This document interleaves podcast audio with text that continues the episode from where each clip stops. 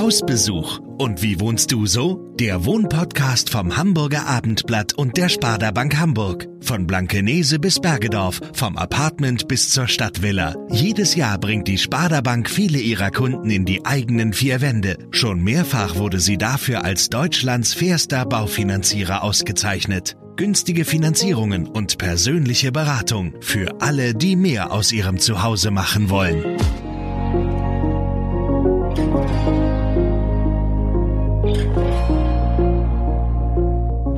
Hallo und herzlich willkommen zu dieser Folge unseres Podcasts Hausbesuch. Mein Name ist Joanna Ekrut und heute bin ich bei zwei Experten vom Gewos Institut für Stadt-, Regional- und Wohnforschung zu Gast. Wir sprechen über den gesellschaftlich verankerten Traum vom Einfamilienhaus, Stadtflucht und warum Hamburg aus stadtentwicklungsperspektivischer Sicht so spannend ist. Jetzt sitzen mir hier Frau Ebel und Herr Wunsch gegenüber. Vielen Dank, dass ich heute hier sein darf. Und genau, ich hatte jetzt ja schon ein paar Stichworte eben genannt, aber vielleicht stellen Sie sich beide einmal noch mal selber kurz vor und auch genau äh, sagen noch mal, was Sie äh, in Ihrem Institut erforschen. Ja, ich bin Christina Ebel, die Geschäftsführerin von Gevos. Gevos ist ein unabhängiges Unternehmen und das seit 50 Jahren, gut über 50 Jahren jetzt schon am Markt ist und sich mit Fragestellungen rund um das, das Wohnen und die Daseinsvorsorge und die demografische Entwicklung beschäftigt. Wir sind ein Institut, das deutschlandweit agiert und mit zwei Standorten, äh, sowohl in Hamburg als auch in Berlin, aus unsere Kunden betreut. Genau, mein Name ist Sebastian Wunsch, ich bin Bereichsleiter Immobilienmarktanalysen hier bei GEVOS. Ähm, wir befassen uns dort hauptsächlich mit der Erfassung von bundesweit Zahlen zum Transaktionsgeschehen, ähm, also äh, unter anderem Kaufimmobilien, aber über alle Immobiliensegmente hinweg. Ähm, und ja, wir befassen uns natürlich auch mit Kaufpreis, Mietenanalysen, entsprechenden Zahlen vom Angebotsmarkt. Das sind so die, die Dinge, mit denen ich mich so Sie haben gerade schon ein spannendes Stichwort genannt, Thema Kaufpreis. Das ist ja in Hamburg, wir, Sie sitzen ja hier auch in Hamburg, ähm, ja, durchaus ein äh, Thema, was mittlerweile sehr kontrovers diskutiert wird. Würden Sie denn äh, aus, aus Ihrer Forschungsarbeit, können Sie da irgendwie unterstützen, dass es hier einen Trend zur Stadtflucht gibt? Ja, nicht nur in Hamburg gibt es einen Trend äh, dahin, dass sich ähm, Menschen, die in der, in der Stadt nicht mehr mit Wohnraum versorgen können, ähm, dass sie dies ähm, immer mehr an den Rändern tun, beziehungsweise auch über die Grenzen der Städte hinausgehen und, und dies eher in den Umlandgemeinden, weil dort bessere Verfügbarkeit ist, weil dort auch das Kaufpreis und das Mietenniveau in der Regel noch ein niedrigeres ist. Ähm, allerdings sehen wir auch dort, dass die Preise seit einiger Zeit steigen, seit einiger Zeit auch stärker steigen als in den Kernstädten ähm, und dass immer mehr der Blick in das weitere Umland der, der Städte schweift. Ähm, also wir sehen zu allem, vor allem in diesen, in diesen A-Städten, in den Top-Metropolen, dass dort ja, immer mehr Menschen wegziehen, aber die, die, die Städte dennoch ein Einwohnerwachstum erfahren, weil wir halt einen Zuzug aus dem Ausland haben. Das ist seit einigen Jahren schon zu sehen. Und in den, in den meisten großen Städten haben wir auch noch eine, ähm, einen Geburtenüberschuss, also eine, die, das natürliche Bevölkerungswachstum, was sozusagen zum Einwohnerwachstum dann letztlich beiträgt. Genau. Jetzt bin ich ja Stadtplanerin äh, und befasse mich auch mit anderen übergeordneten Fragestellungen. Und für mich ergibt sich bei Ihrer Frage sofort äh, eine Unterthematik. Was ist, heißt denn Stadtflucht? Wohin ziehen denn äh, die Menschen, wenn sie aus der Stadt, und wir meinen ja hier im Fokus vor allen Dingen Hamburg, hinausziehen? Und das, glaube ich, muss man noch mal so ein bisschen definieren. Was ist denn für uns das Land? Und äh, wenn wir den Blick auf Hamburg lenken, dann gibt es ja in Hamburg sozusagen die Kernstadt, dann gibt es den Metropolenring und dann gibt es die darumliegenden Orte. Das ist für mich aber noch nicht das Land, mhm. wie es äh, so im allgemeinen Bild dargestellt ist. Ich ziehe da immer gerne den Vergleich zur Landlust, die uns allen ja suggeriert, wie dieses Landleben sein soll. Man sitzt beschaulich in seinem blühenden Garten, erholt sich, die Kinder schaukeln und eigentlich ist es ein ja, sehr leichtfüßiges äh, Dasein. So ist es in der Realität ja nicht und dahin ziehen ja auch die wenigsten von denen, die die Stadt verlassen, sondern meistens geht es eben äh, um das nähere Umland, wo man also die Bezüge zur Großstadt noch hat. Und ja, einige wenige ziehen auch weiter weg, das stellen wir ja auch fest. Also wir forschen auch in den anderen Bundesländern und wenn wir jetzt den Blick mal nach Mecklenburg-Vorpommern richten, stellen wir fest, dass so Städte wie Triebsees, die über viele, viele Jahre nur Bevölkerungsverluste hatten, plötzlich Zuwachs haben. Aber lassen Sie es zehn Familien gewesen mhm. sein, dann ist es aus der Perspektive des Landes eine erfreuliche Tendenz, die sich da aufzeichnet weil eben Zuzug zu verzeichnen ist. Klammer auf, der macht immer noch nicht die Geburtenraten, gleicht er nicht aus. Es ist also kein reales Wachstum, Klammer zu. Aber aus der Perspektive der Stadt kann man jetzt nicht sagen, dass große Ströme von Einwohnern eben in dieses wirkliche ländliche Areal ziehen. Also da müssen wir ein bisschen behutsam sein mit diesen Aussagen und mit den äh, Schlussfolgerungen, die wir daraus ziehen. Und wir brauchen wohl auch noch etwas länger Zeit, um diese Trends dann auch in den Analysen der realen Zahlen abbilden zu können. Mhm. Also sind das eher die Stadtränder, wo man noch die Infrastruktur hat, eigentlich mit der Stadt verbunden ist? und nicht so das richtige Landleben. Ja, das ist das, wie es sich im Moment in den Zahlen so widerspiegelt. Ist also einfach der Druck aus der, aus der Metropole immer weiter nach außen gerät und vielleicht demnächst auch an andere Metropolenränder anschließt. Wenn man sieht, dass der Druck aus Berlin mhm. rausgeht und aus Hamburg rausgeht, dann trifft er sich vielleicht irgendwann in Wittenberge. Das dauert noch eine Weile, aber für Wittenberge wäre das dann sicherlich ein Erfolg. Das stimmt. Und ähm ja, und das trotz dessen, dass es in Hamburg ja eigentlich fast unmöglich geworden ist, mittlerweile an ein Eigenheim zu kommen, sei es jetzt vielleicht sogar eine Eigentumswohnung oder also ein Haus ja für viele mittlerweile gar nicht mehr vorstellbar. Äh, da hat man schon das Gefühl, ähm, ja, dass das nur noch auf dem Land realisierbar ist, ne? wenn überhaupt. Denn jetzt sagte ja auch unser Umweltsenator kürzlich, dass es eigentlich gar keine neuen Einfamilienhäuser mehr gebaut werden sollen. Und diese These stützen ja auch andere. Ähm, Genau. Ist das ein, kann man das bald gar nicht mehr realisieren, diesen Traum vom Eigenheim, den man so kennt? Also, ähm, das ist eigentlich auch äh, keine, keine wirklich neue Information, denn, denn die Wohneigentumsbildung, wenn sie dann äh, in, in, Richtung Eigenheim geht, die findet dann doch eher am, also wenn noch, dann am Stadtrand innerhalb der Stadtgrenzen oder aber ähm, in den Umlandgemeinden statt, weil äh, in Hamburg tatsächlich der, der Einfamilienhausbau eher eine untergeordnete Rolle spielt. Ähm, in anderen großen Städten ist das ähnlich. Ähm, und ähm, wenn wir dann mal an die Preise wieder äh, zurückerinnern, dann ist es auch so, dass wir in den letzten Jahren erhebliche Preiszuwächse gesehen haben bei geringem Angebot. Ähm, wir hatten lange Zeit noch ein äh, erschwingliches Zinsniveau. Das hat sich jetzt in den vergangenen Monaten aber stark verändert, mhm. sodass sich dies auch auf, auf die Leistbarkeit ganz einfach weiter nachteilig ausgewirkt hat. Und wir haben ja schon seit einiger Zeit das Problem, dass, dass es nur noch sehr schwer ist, Eigenkapital aufzubauen.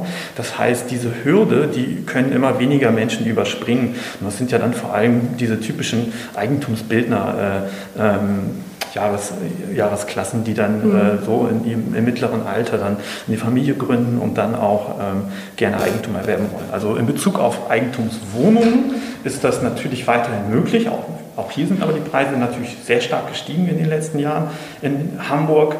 Ähm, in Bezug auf das Eigenheim ist das eigentlich eher eine Frage, die das, die das Umland betrifft. Mhm. Ist das dann überhaupt noch der Traum? Untersuchen Sie sowas auch? Ja, da stützen wir uns eher auf äh, die Untersuchungen von anderen Instituten. Und dann stellt man ja immer wieder fest, dass was haben Sie gesagt, Herr Wunsch? Über 70 Prozent äh, der Deutschen äh, präferiert im Einfamilienhaus leben möchten. Und ich glaube aber, dass da eine Diskrepanz zwischen diesem präferierten Wunsch und den Wohnrealitäten da ist, der auch äh, sich überhaupt gar nicht auflösen lässt und wo wir uns natürlich aktuell auch die Frage stellen müssen, ob das überhaupt unser gesellschaftspolitischer Ansporn sein sollte, äh, diese Diskrepanz aufzulösen. Ob wir nicht vielmehr die Anforderungen haben mit unseren klimapolitischen Zielsetzungen und auch jetzt aktuell mit den energiepolitischen Zielsetzungen uns intensiver damit auseinanderzusetzen, wie kriegen wir verdichtetes Wohnen hin und wie kriegen wir dieses verdichtete Wohnen so attraktiv und bezahlbar und vielleicht auch in Eigentumsformen überführt, dass es dann der neue Traum sozusagen der Deutschen ist, in einem fünfgeschossigen Mehrfamilienhaus mit einem, einer attraktiven äh, Gartenzone und vielleicht attraktiven Gemeinschaftsräumen zu leben und eben nicht mehr im Einfamilienhaus. Warum halte ich das für so dringend erforderlich? Wir sehen ja, dass äh, der Flächenverbrauch für den Einfamilienhaus extrem hoch ist. Das ist ja auch der Grund, warum mhm. so wenig äh, Einfamilienhäuser in den letzten Jahren in Hamburg entstanden sind und auch weiterhin nicht, wahrscheinlich nicht entstehen werden. Äh, und auch natürlich immer mehr Druck äh, in den kleineren Städten da ist, auch dort verdichteter zu bauen. Mhm. Und wenn wir das jetzt sehen mit unseren klimapolitischen Anforderungen und der Energiekrise, dann ist das gestapelte Wohnen sicherlich das, was auch in den kommenden Winter noch einigermaßen warm sein wird. Wie es dann in ländlichen Regionen aussieht, werden wir abwarten müssen. Das wäre dann eigentlich schon die Antwort auf die Frage, wie sich günstiger Wohnraum schaffen lässt, der gleichzeitig das Klima schont. Ne? Also, was haben Sie jetzt gesagt, gestapelt, verdichteter, innerstädtisch, ja. Okay. Ja, Hamburg ist da ja Vorreiter äh, mit äh, den Ausführungen zur Hamburger Dichte. Also es wird sich ja gerade in Hamburg sehr intensiv äh, damit befasst, wie bekommen wir eine äh, Dichte hin, die urbanes Leben ermöglicht, die zugleich aber auch Wohnqualitäten und Aufenthalts- und Freiraumqualitäten äh, bietet. Und das sind alles diese Ansätze, die dazu führen, dass wir äh, eben auch klimapolitisch neutrales Bauen vielleicht hinbekommen, wobei dann noch ein bisschen mehr dazugehört. Und äh, hoffen natürlich auch alle, dass uns dann auch noch einfällt, äh, wie das auch noch bezahlbar hergestellt werden kann bei steigenden Rohstoffen, Rohstoffpreisen und immer geringer werdenden Rohstoffressourcen. Da gibt es gerade keine Untersuchungen, die sagen, so kann es gelingen. Na, da gibt es gerade keine äh, Untersuchungen und auch keine aus unserem, oder zumindest nicht aus unserem Hause, weil das Thema ja äh, sehr bewegt ist gerade und äh, die unterschiedlichsten Szenarien ja auch da vorherrschen. Wie lange hält es an? Wie wird es weitergehen? Äh, was wir bemerken im Zuge der vielfältigen Gespräche deutschlandweit mit unseren auftraggebenden äh, Kommunen, äh, dass eine Reihe von Bauprojekten eingestellt worden sind äh, zum Teil oder aber eben neue nicht an den Start gehen, sodass wir also in jedem Fall da in, ja, in ein Fertigstellungsloch fallen mhm. werden, was natürlich den Druck auf den Wohnungsmarkt erstmal noch weiter erhöhen wird. Äh, und insofern wird es da um sehr kluge, um die Entwicklung sehr kluger Lösungen gehen müssen, die es dann doch ermöglichen, bezahlbares Wohnen noch möglich zu machen. Mhm. Und ähm, es ist jetzt ja nicht nur so, dass äh, viele Menschen jetzt vielleicht sich vergrößern wollen, also in den Städten, sondern ja auch ältere Menschen vielleicht jetzt alleine sind, äh, mittlerweile auch was Kleineres suchen, also so der Trend in, oder in beide Richtungen und keiner findet was. Ist das was, was Sie auch beobachten, ähm, dass, der, ähm, ja, dass der Markt so in alle Richtungen umkämpft ist und wie könnte man dem begegnen? Ja, das, ist, äh, das sind diese zwei ganz klassischen Phänomene. Einmal der, der sogenannte Lock-in-Effekt und ähm, dann der Remanenzeffekt. Also Remanenzeffekt ähm, beispielsweise ältere Menschen, die äh, Eigenheim gebaut haben, dort mit ihrer Familie leben, die Kinder ziehen aus, dann ist vielleicht nachher sogar, also entweder zwei Partner noch oder aber es gab eine Scheidung oder auch mal jemand ist verstorben und da wohnt jemand auf einer sehr, sehr großen Wohnfläche, die eigentlich gar nicht mehr den Bedarfen äh, so wirklich entspricht. Und auf der anderen Seite halt ähm, ähm, in die andere Richtung verändert sich eine Lebenssituation, da kommt ein Kind hinzu, da, da wird, äh, findet sich eine, baut sich eine mhm. Familie auf und man wohnt eigentlich auf viel zu geringer Wohnfläche.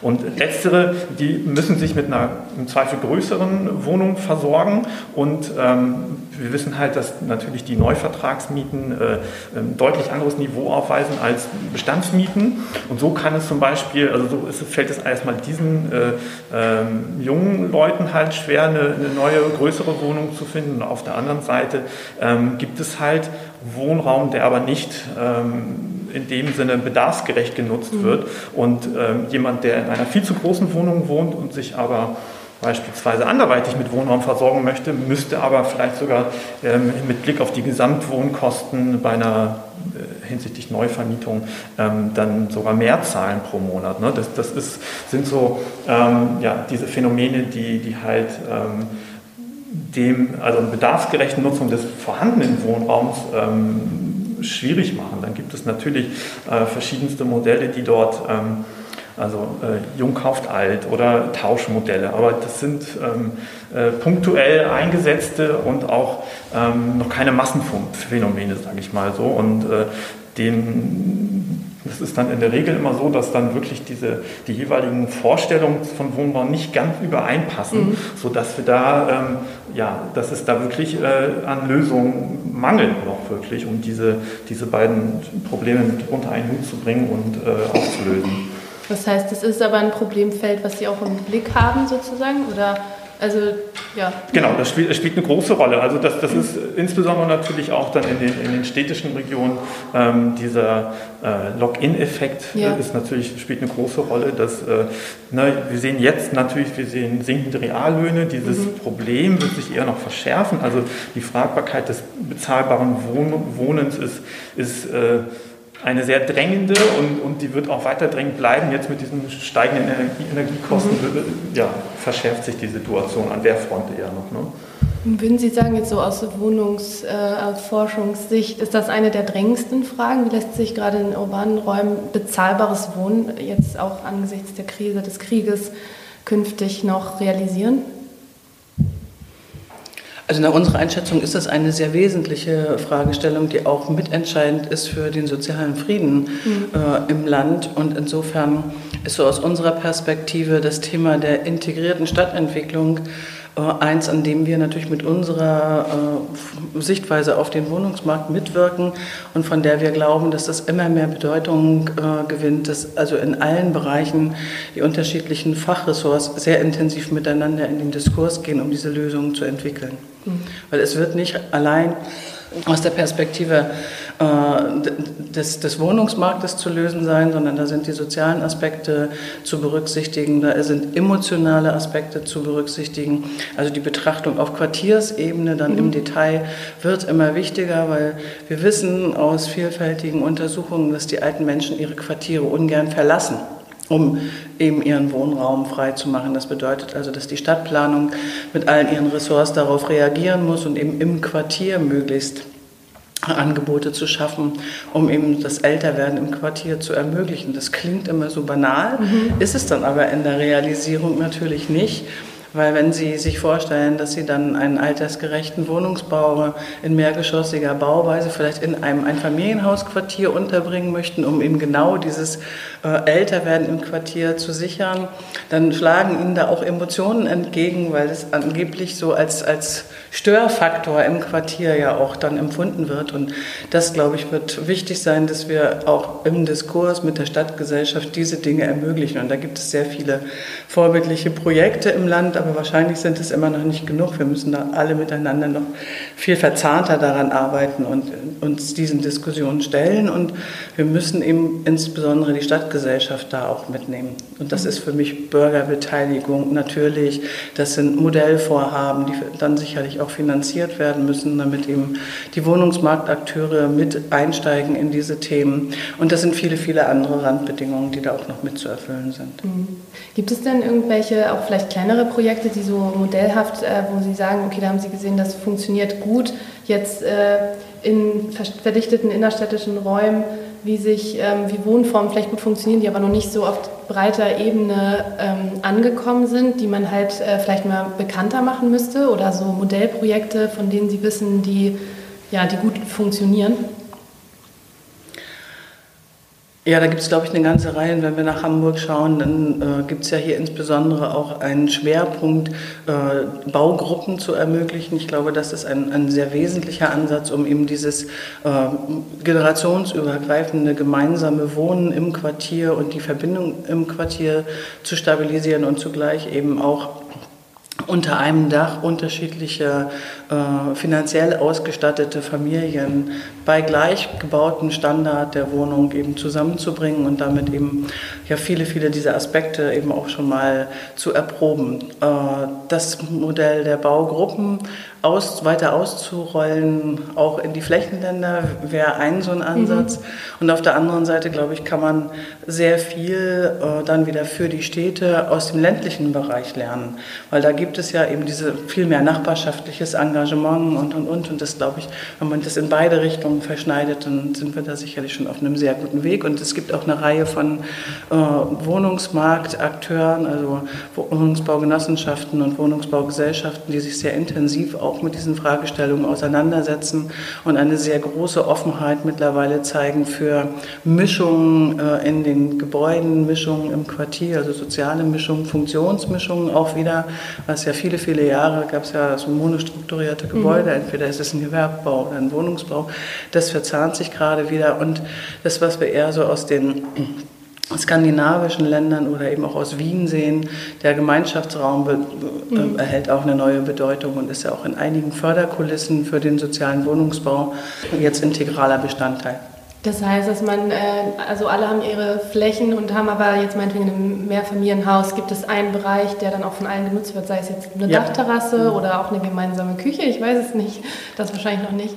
Ja, das gibt es auch sehr unterschiedlich. Also äh, es reisen ja her Scharen von Stadtplanerinnen und Stadtplanern, aber auch äh, Stadtvertreter, also der, die politische äh, Vertretung der Städte nach Wien, um sich das Wiener mhm. Wohnungsbaumodell äh, anzuschauen.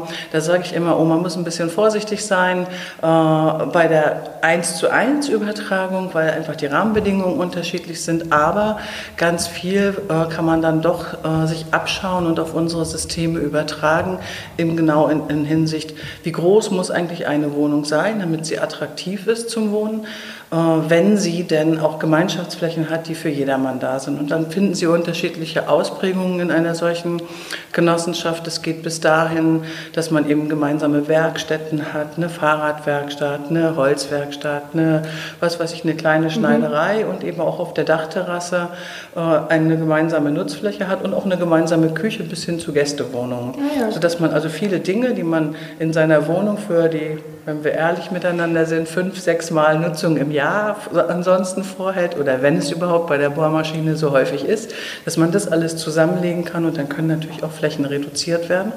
Das ist ein Aspekt, die Flächenreduzierung und damit eben vielleicht auch Kostenreduzierung. Der andere Aspekt dabei ist eben das Soziale miteinander. Die Nachbarschaften werden dadurch gestärkt. Man kennt sich, man begegnet sich. Und wir haben ja auch den Trend der Singularisierung äh, mhm. zu verzeichnen in all unseren Städten. Und damit einhergeht häufig Vereinsamung, gerade bei älteren Menschen. Mhm. Und das kann man alles damit eben auf diesem Wege schon irgendwie, ich will nicht sagen verhindern, aber reduzieren oder zumindest Voraussetzungen schaffen, um äh, Vorsorge zu treffen. Sie hatten das Wiener Wohnungsbaumodell angesprochen. Jetzt hatten Sie ein Beispiel genannt, das sind diese Gemeinschaftsräume. Können Sie das Modell noch weiter umreißen, kurz vielleicht einmal, für die, die es nicht kennen?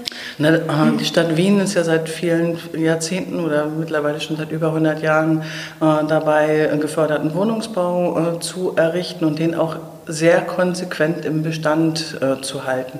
Und ich glaube, das ist der Unterschied, warum das Modell nicht eins zu eins übertragbar ist. Mhm. Wenn Sie natürlich große Wohnungsbestände und eben vor allen Dingen auch Grund und Boden in Größenordnungen besitzen, dann sind sie auch in der Lage, diesen dann weiter zu mhm. vervielfältigen und instand zu halten und und und. Und wir haben ja in Deutschland viele Jahre einen anderen Trend verfolgt nämlich die Privatisierung äh, von Wohnungsbeständen. Und insofern haben die Städte natürlich andere Voraussetzungen als die Stadt Wien, um zu starten. Jetzt sitzen wir in Hamburg gerade. Hier gibt es die Sage, also hier gibt es mhm. noch sehr gute Voraussetzungen, um auch selber aktiv zu werden. Das passiert ja hier in Hamburg auch. Aber wenn man so an, an Städte wie zum Beispiel die Landeshauptstadt Kiel schaut, dann haben sie jetzt gerade äh, vor zwei Jahren eine Wohnungsgesellschaft neu gegründet, eine kommunale. Und die ist natürlich dabei, Bestände aufzubauen. Und das wird also nicht so schnell gehen. Deshalb kann man nicht alle okay. Modelle übertragen. Aber die inhaltliche Erkenntnis, dass man also Gemeinschaftsflächen anbietet, um Wohnungen zu reduzieren, um eben auch äh, Nachbarschaften zu induzieren und so weiter, das kann man durchaus übertragen. Das ist der zentrale An Ansatz dieses Modells. Okay. Ja. Ähm, Sie haben jetzt ein paar Punkte schon angesprochen äh, durch die Pandemie. Also ich meine, klar, jetzt haben wir noch eine, noch eine weitere Krise, ist sehr krisengeschüttelt, aber hat man da beobachten können, dass sich äh, der Anspruch ans Wohnen verändert hat, weil die Menschen mehr zu Hause waren? Gibt es da schon Erkenntnisse, neue Wünsche, andere Sorgen? Ich weiß es nicht. Mhm. Also äh, man muss tatsächlich sagen, dass ähm, die, durch diese Pandemieerfahrung ähm, der, der Stellenwert des Wohnens noch weiter gewachsen ist, dass die Menschen ähm, natürlich auch viel Zeit hatten, sich mit ihrer eigenen Wohnsituation ähm, auseinanderzusetzen und äh, äh, die, sich die Frage natürlich immer stellte, ist das noch bedarfsgerecht? Hinzu kam dann noch, äh, dass viele von zu Hause aus gearbeitet haben, auch etwas, was uns ja äh, zumindest in, in, größeren Teilen auch erhalten bleiben wird, dass das mobile Arbeiten, sodass dort ähm, teilweise allein schon deswegen einfach ein größerer Platzbedarf herrschte. Ähm, der Wunsch ist auf jeden Fall da nach mehr Fläche, nach, äh, nach ähm, auch einem Balkon beispielsweise. Die, diese, diese, solche Merkmale werden deutlich mehr nachgefragt. Ähm, es ist allerdings, wie bei so vielem, was wir schon vorher hatten, immer die Frage, danach lässt sich dieses auch wirklich äh, äh, mittels des vorhandenen Angebotes äh, dort realisieren am Standort. Und ähm, da haben wir doch insbesondere in den Großstädten halt Limitationen, die man äh, auch so einfach jetzt so schnell nicht wird auflösen können. Mhm. Ähm, und man kann auch davon ausgehen, dass sich ähm, die Wohnpräferenzen, also in Bezug auf die Wohnsituation, auch allein dadurch verändern werden, ähm, dass wir jetzt nochmal ähm, diese Kostensteigerung in der zweiten Miete haben ähm, also durch die steigenden Energiepreise. Das heißt, das, was wir vorgesehen haben, dass die Pro-Kopf-Wohnfläche eigentlich gestiegen ist, davon ist eher auszugehen, dass die sich mhm. eher reduzieren wird. Das ist auch teilweise schon abzu, also zu, abzuerkennen in, in Daten, dass dass das allein schon aufgrund des in den letzten Jahren stark gestiegenen Kaufpreis- und Mietniveaus der Fall war. Und ähm, äh, so in etwa wird, das, wird sich das fortsetzen und ähm, also zumindest ist unsere Erwartungshaltung. Mhm. Was ist denn für Sie ähm, dann gerade jetzt in Hamburg? Sie untersuchen ja auch andere Städte. Also vieles ist ja, ja, lässt sich vielleicht nicht realisieren, aber was ist aus stadtentwicklungsperspektivischer Sicht hier besonders spannend oder wo sehen Sie hier Potenzial? Was, was, was reizt Sie an der Untersuchung? Ich würde jetzt gar nicht äh, auf unsere Arbeit in Hamburg so eingehen wollen, sondern allgemeiner, was, was ist in der Stadtentwicklung in Hamburg äh, spannend. Und da komme ich zu dem Schluss, fast alles, was, wir, äh, was in den letzten Jahren hier passiert ist, ist hochspannend. Also die gesamte Hafen City-Entwicklung, alles, was in, mit der IBA äh, entstanden ist, was durch die IBA jetzt in Oberbillwerder entsteht und sowas, das sind alles, glaube ich, sehr vorzeigbare Stadtentwicklungsvorhaben, die genau das versuchen zu realisieren, eine äh, gute soziale Durchmischung, eine gute Nutzungsdurchmischung äh, bei gleichzeitig reduzierten Flächenverbrauchen, mit Schwammstadt an ansetzen, also Wasserspeicherungsideen mhm. und, und, und, also sehr vorzeigbare Projekte, äh, die natürlich auch dazu angehalten sind, immer diesen Druck aus dem Wohnungsmarkt, insbesondere in dem angespannten äh, Sektor des geförderten Wohnungsbaus zu nehmen. Also so eine Entscheidung, überall 30 Prozent geförderten Wohnungsbau zu haben, also so politische mhm. Rahmensetzungen, die sind natürlich sehr spannend und es gab auch zunächst ja große Zweifel, ob das überhaupt durchsetzbar ist, ob das funktionieren kann und nach vielen Reibereien und einem sehr guten Durchhaltevermögen hat sich jetzt gezeigt, äh, dass es äh, funktionieren kann. Und dann gibt es natürlich auch noch so andere Themen. Wir sprachen ja davon, was ist jetzt mit dem Einfamilienhaus und Flächenverbrauchen, diese Auseinandersetzung mit den Magistralen, mit den Verdichtungspotenzialen entlang der Ausfahrtsstraßen oder Einfahrtsstraßen, wie man es auch immer gerade betrachten will. Das finde ich sehr spannend. Das ist ein Thema, an, an das sich viel mehr Städte, auch kleinere Städte ruhig mal herantrauen könnten. Also Verdichtung in diesen gemischten äh, Bereichen, wo im Wohnen auf Gewerbe trifft und muss der Autohändler da an der Stelle wirklich sein, kann da nicht auch Wohnen entstehen entstehen und die Auseinander oder die Entwicklung des Hamburger äh, Fensters als Schallschutzelement und sowas. Also ich glaube, wir sind mit Hamburg äh, schon überall so ziemlich gut vorne dabei. Und ja, für uns ist spannend, eben genau zu beobachten, wie sind eben diese Auswirkungen, also wo ist die Zielsetzung, wie ist die Auswirkung und was können wir unseren äh, Kommunen, die wir ansonsten beraten, davon auch mitnehmen und vielleicht mal so als Idee mitgeben, auch schaut mal dahin, so kann es eben auch funktionieren. Und was sind dann die Themen, also die Sie gerade angesprochen hatten, die Sie dann auch zeigen, also die Verdichtung, Durchmischung? Genau. Ja, okay. Wollten Sie noch was sagen? Ich wollte jetzt den positiven Outlook eigentlich nicht nochmal wieder. Nee, das ist doch gut. Das war ja sehr positiv. Wohnen Sie denn beide in Hamburg? Also ich bin ja nicht nur Geschäftsführerin der GEWOS, sondern auch äh, der Big Städtebau, eines treuhänderischen Sanierungsträgers mit dem Stammsitz in Kiel. Und insofern pendle ich ein nach Hamburg, aber sehr regelmäßig und zumeist auch mit der Bahn. Wir sitzen hier sehr nah am äh, Bahnhof Dammtor und insofern bin ich leider keine Hamburgerin, wäre es aber sehr gerne.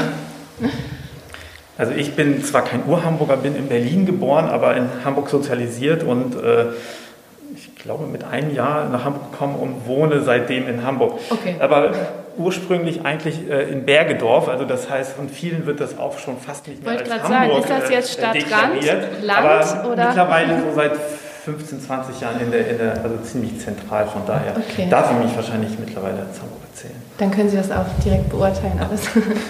okay, ja, vielen Dank für das interessante Gespräch und äh, ja, alles Gute für Sie und ich sage Tschüss an dieser Stelle. Danke. Vielen Dank. Tschüss. tschüss.